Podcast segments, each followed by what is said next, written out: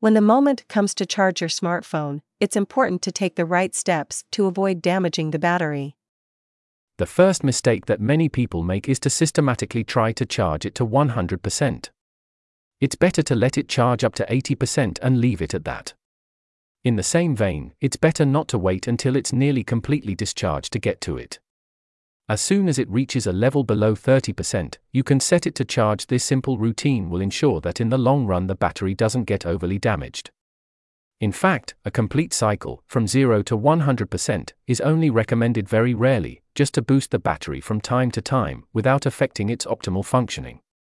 In general, it's best that the smartphone does not exceed 45 degrees Celsius when charging, so even if it is possible to continue to use it while it's charging, it is better to avoid most activities on it if you can, particularly playing games, which can quickly push it over this temperature. Similarly, you should not leave your phone in direct sunlight when it is plugged in. Repeated overheating, no matter how slight, can damage the battery and reduce its life. Finally, in order not to saturate the electric network, it is strongly advised to charge your device in the middle of the afternoon or after 9 pm, thus avoiding the peak hours of midday and early evening. Be careful never to leave the charger connected once the charge is complete, as this could damage the various components of the battery. It is therefore strongly advised to not plug in your smartphone and then go to bed while it charges to find it fully charged the next morning.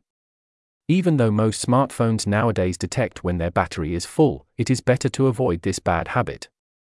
In the EU, the European Parliament recently adopted a text requiring the use of a common charger for all electronic devices. It will come into force in the fall of 2024 and will require all smartphone manufacturers, including Apple, to integrate a single USB C charging socket.